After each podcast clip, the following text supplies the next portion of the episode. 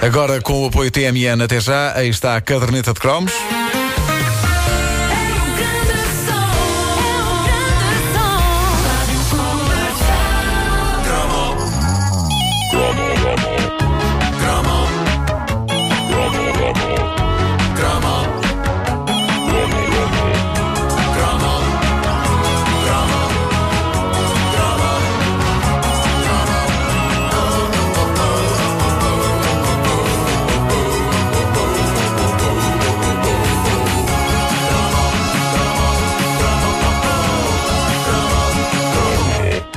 Sempre interessante desbravar a gigantesca floresta de publicidade televisiva dos anos 80 que vários portugueses vão descarregando para a internet, para o YouTube, através de cassetes velhas de Betamax e VHS. A minha mais profunda dor, e daqui lanço o repto a quem me possa ajudar nisto, é ainda não ter deitado as unhas a esse mítico anúncio do desodorizante Impulse. Do desconhecido? Aquele em que o desconhecido oferece flores. Se alguém puder ajudar, que dê um sinal, que eu muito agradeço. Já por aqui, na caderneta, falámos de anúncios clássicos, aqueles tão óbvios que nos ficaram impressos na mente para sempre, como o do Pai Natal a tentar comprar bombocas, ou das fantasias de Natal, mas uh, outros há, não tão imediatamente reconhecíveis, que no entanto mostram como era delirante viver nos anos 80. Para este cromo escolhi três maravilhosos anúncios, e o primeiro é o de um computador. Deixem-me que vos descreva a coisa o melhor que posso.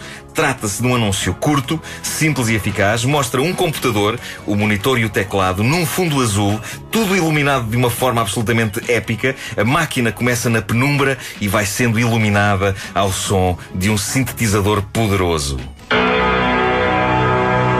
Há computadores que se deseja ver pelas costas. Quando se tem perfil para um computador a sério. Euro 486, da Schneider. Distribuidor exclusivo IFS. Como é que é, senhor do anúncio? Como é que é? Há computadores que se deseja ver pelas costas quando se tem perfil para um computador a sério?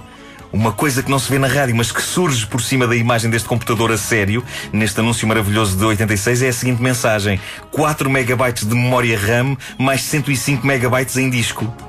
É maravilhoso. O que isto significa, para quem não percebe muito de computadores, é que uma dúzia de podcasts da caderneta de cromos eram coisa para encher todo o disco. Desse super poderoso Euro 486 da Schneider. É que já nem devia caber lá um documentozinho de texto só com a palavra PIN lá escrita. Nada. Eu lembro de ver anúncios destes a computadores nesta altura, uh, possivelmente este mesmo anúncio, e de pensar: nunca na minha vida serei capaz de ter ou de dominar uma máquina desta grandiosidade.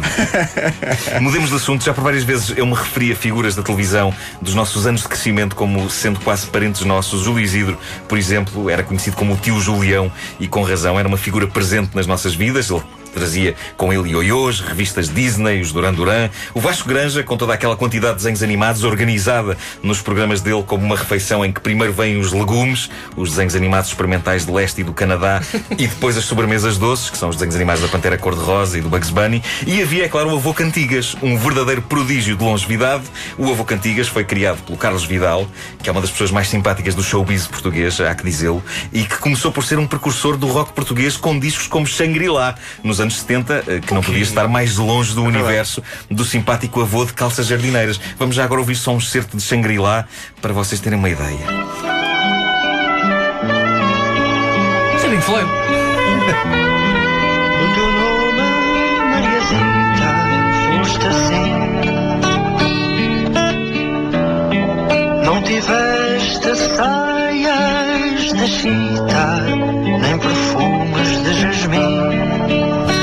portanto, bem longe do universo do avô Cantigas. Mas, Ele já, mas já tinha voz da vozinha. E uma Mariazita com chita. Como é que ele, mas ele, ele foi à África e viu os chitas com saias? É uma África alternativa. Tens que ver que se tomavam coisas naquela Pois, altura. exato. Tomavam-se coisas. Nos anos 80. Avô Cantigas não fazia E- isso.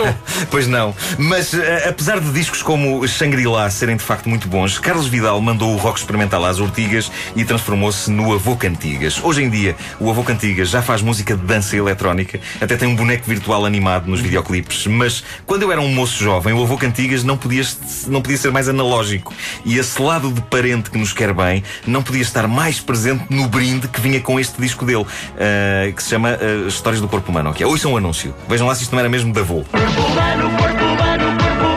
O novo disco do Avô Cantigas. Meu nome é Anacleto, esqueleto magrinho. Histórias do corpo humano.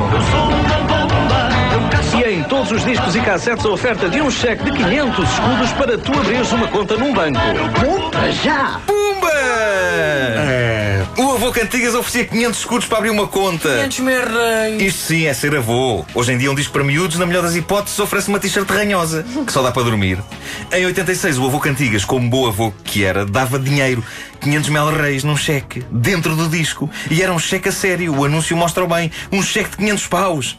Será que não havia adultos oferecendo o disco às crianças e a empocharem o cheque seco? Ah, de certeza. Oh, de papá, certeza. papá, não tinha aqui nada. Filho, Não, não, filho, não, filho, não, não, não. Será que havia algum controle para ter a certeza de que aqueles 500 escudos iam para a abertura de uma conta de uma criança? Seja como for, penso que se deve ao avô Cantigas a primeira e última vez na história da música infantil que um disco deu um cheque bancário à petizada. Obrigado, avô! Passamos para algo totalmente diferente. Como eu tenho já referido várias vezes, os anos 80 foram os anos da Guerra Fria. Houve outras guerras, houve violência em várias partes do globo, mas digamos que a guerra principal e mais assustadora foi a que não chegou a acontecer. Esteve quase, houve ali momentos em que a coisa esteve vai não vai para chegar ao holocausto nuclear, mas felizmente toda a gente se entendeu. Provavelmente os soviéticos viram o final do filme Rocky 4, ouviram a canção Russians do Sting e começaram a pensar: realmente nós e eles somos iguais. Para que isto? Vamos dar as mãos. Depois apareceu Gorbachev e toda a gente disse que sim às ideias dele, não só porque eram boas, mas porque ele tinha aquela mancha na cabeça, ninguém sabia bem se aquilo era doença e por isso, pelo simples não, toda a gente lhe fez a Era vontade um mapa e pronto. Aquilo era um mapa. Era, pois era, era um Atlas. O homem tinha um Atlas na testa. Seja como for, os anos 80 eh, foram ainda assim muito bélicos. Foram muito bélicos, talvez porque não acontecesse nada entre Estados Unidos e o RSS inventavam-se coisas. Os Rambos, os Desaparecidos em Combate, aquele filme lendário com um muito jovem Patrick Swayze chamado Amanhecer Violento, Red Dawn, não, se, não sei se lembram disto, Sim, sim. em que ele e mais uns quantos gaiatos combatem uma invasão da América pelos russos. E havia nos consumidores uma sede generalizada por pancadaria e tiroteio. Isso talvez explique porque é que, anos depois de John Lennon e Yoko Ono estarem deitados numa cama a cantar Give Peace a Chance, coisas como este anúncio que vamos ouvir a seguir, mostrava que havia público a pensar exatamente o contrário, que era à guerra que devia ser dada uma chance. O primeiro som que vão ouvir neste anúncio é o de um avião que é posto numa mira e explode. O que é logo uma coisa gira para começar um spot publicitário. Vamos lá ouvir. Guerra moderna. As mais modernas armas de combate na terra, no ar e no mar. Guerra Moderna, uma coleção que mostra de forma minuciosa e apaixonante as principais armas de guerra. Grátis o número 2 e um póster do Harrier. Guerra Moderna. Sai à terça-feira. Nova Cultural. Informação e cultura ao seu alcance. Os anos 80 foram riquíssimos, basicamente em fascículos de tudo o que havia. Eu estou a pensar que o senhor E dizia houve- guerra moderna. Guerra moderna. Mostrando tudo o que havia no que toca à maquinaria e armamento do bom para, vá, matar pessoas. O mais assustador é o tom de mente do narrador do anúncio, porque o homem está desvairado. Guerra moderna! Acho absolutamente extraordinário. E havia um colega meu de escola que colecionava isto, a Guerra Moderna. É, pá, a guerra E eu ia lá para casa dele ver, era quase como se fosse pornografia de violência. É tipo, pá, olhem para esta arma. Não me digas que era o Ricardo. O Ricardo compra Guerra Moderna. Famoso. E viram que ele diz que um magnífico póster do Harrier. Quem? O Harrier. É um avião, pá. É um avião. Avião, é. Harrier. Harrier. melhores jogos do Spectrum eram o Harrier Attack. Pois é. Vou ter para o Fighter Pilot. E agora é o Harry Potter. A caderneta de cromos é uma oferta TMN até já. Harrier Potter. Como podem ver, eu não percebo só de piscinas com água aquecida, não é? Sim, também percebes de capôs.